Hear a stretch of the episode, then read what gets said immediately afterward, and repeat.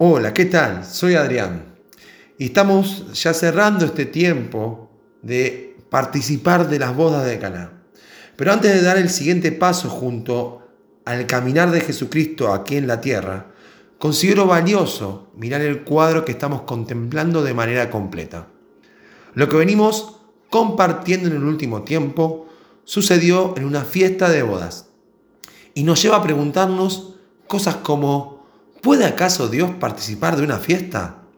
La respuesta está delante de nuestros ojos y debe desafiarnos a pensar cuán bien decimos nosotros conocer a Dios cuando lo vemos participar en esta fiesta de bodas allí en Cana. Las personas muchas veces marcamos cierta distancia entre Dios y el hombre, y no quiere decir que no la haya, pues lo hemos leído en varias porciones bíblicas. Pero esa distancia entre Dios y los hombres no equivale a distanciamiento. Cuando Dios decidió acercarse y hacerse hombre y caminar entre nosotros, podemos conocer aspectos de su persona al seguir sus pasos.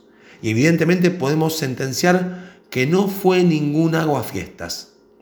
Lo vemos resueltamente disfrutando de aquel momento y permitiendo que otros también puedan hacerlo, ayudando a resolver los problemas que se presentaron en aquel entonces.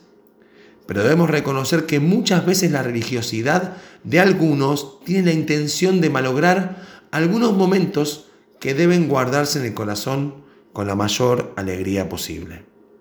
Dios nos ha regalado, sus momentos para que los vivamos con alegría y sencillez de corazón.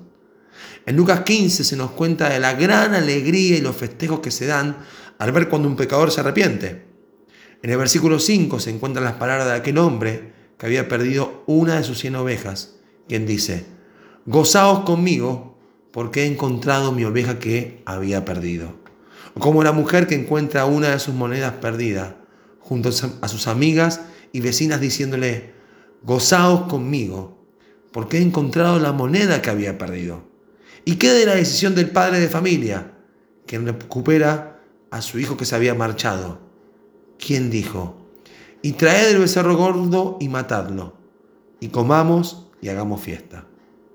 Más tarde, tiene que corregir a su otro hijo, quien tenía un pensamiento aguafiestas, diciéndole, pero era necesario hacer fiesta y regocijarnos, porque este tu hermano era muerto y ha revivido, se había perdido y es hallado.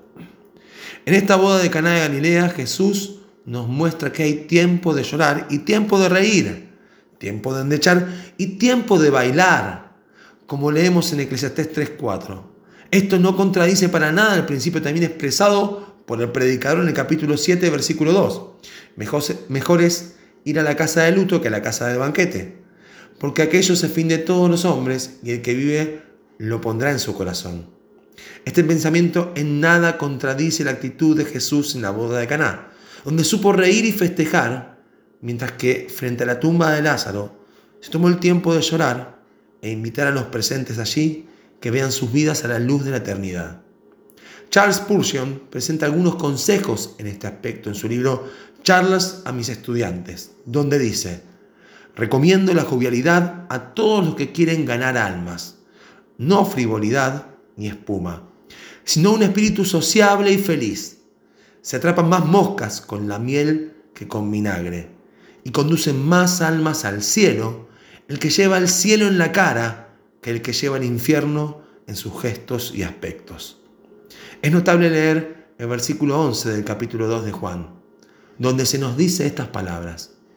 Este principio de señales hizo Jesús en Caná de Galilea y manifestó su gloria, y sus discípulos creyeron en él.